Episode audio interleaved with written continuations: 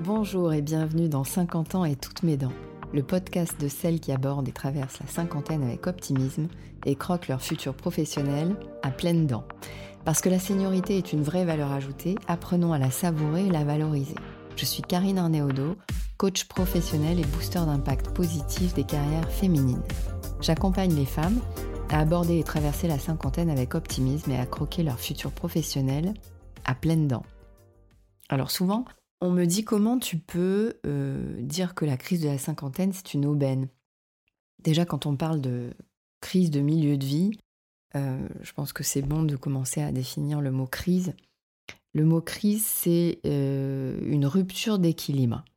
La crise de milieu de vie, qui survient en général entre 45 et 55 ans, c'est une période de questionnement, de doute, on se cherche, on se pose des questions existentielles profondes avec euh, une sensation de glisser de la jeunesse à la vieillesse.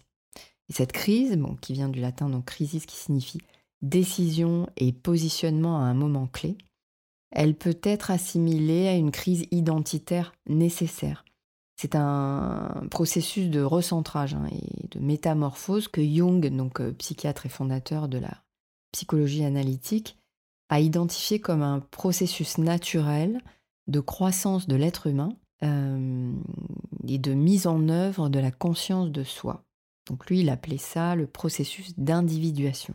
En fait, avant 45 ans, on recherche plutôt à, avant 40-45, on recherche plutôt à correspondre à certains engrammages qu'on a reçus de, de, son entourage ou de ses parents, qui remontent souvent à l'enfance. Et quand on se rapproche de cette phase de la cinquantaine, c'est important de vraiment rechercher à être plus en contact avec soi-même, euh, et plus en phase avec soi-même.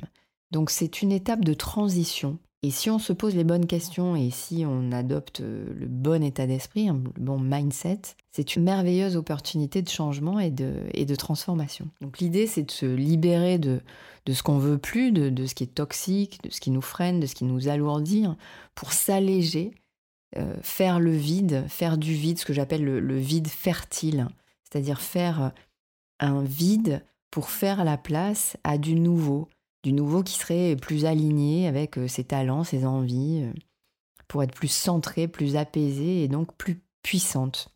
Et à la cinquantaine, avec euh, notre expérience couplée à la, conscience la plus, plus, affûtée évidemment du temps qui passe, qui reste, on n'a plus de temps à perdre. Hein. On n'a plus de temps à perdre à être au mauvais endroit. Et ce qui est intéressant, c'est de faire ce travail sur soi pour trouver sa juste place connectée à ses talents et son plaisir. Je pense que le cap de la cinquantaine, si on le prend par cet angle-là, il est fondamentalement libérateur. Et une fois que tu connectes ça, il n'y a plus de limite.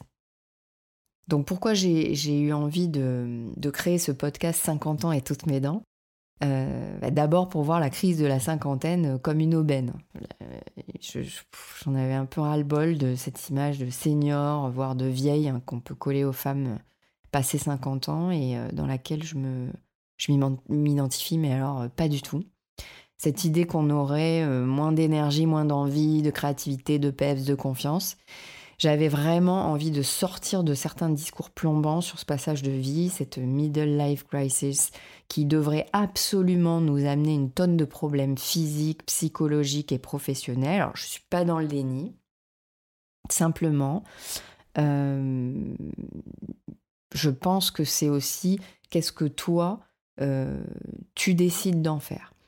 Et hum, perso, je me suis jamais sentie aussi bien que depuis mes 49 ans. Et pourtant, à l'époque, euh, je vivais euh, un tsunami émotionnel euh, personnel. Mais encore une fois, une crise, si on apprend à la traverser en conscience et avec résilience, et en se posant les bonnes questions, c'est potentiellement une merveilleuse opportunité. Avec, avec ce podcast, avec 50 ans et toutes mes dents, j'ai vraiment envie de montrer que c'est aussi possible de faire de cette période taboue une période fertile, créatrice de transformation, libératoire, génératrice d'énergie, que c'est possible de décider de vivre ta best life à 50 ans et plus en faisant le choix de la cinquantaine optimiste. Cette crise de milieu de vie, en Chine, on l'appelle le second printemps. Alors je trouve ça à la fois euh, poétique et, super réaliste, en tout cas. Euh, si je parle pour moi et pour les femmes que j'accompagne, je vis ça tous les jours, c'est une renaissance. Et c'est comment je suis responsable de cette renaissance. Je suis responsable de ne pas me laisser plomber par cette fatalité du temps qui passe, et je suis maître de mes choix. Je décide de ne plus subir, de ne plus attendre, d'aller chercher le sens que j'ai vraiment envie de donner à mon parcours de vie et de me respecter. Je ne dis pas ça, je, dis pas que c'est simple tous les jours, hein, mais déjà le décider, c'est faire le premier pas pour y arriver.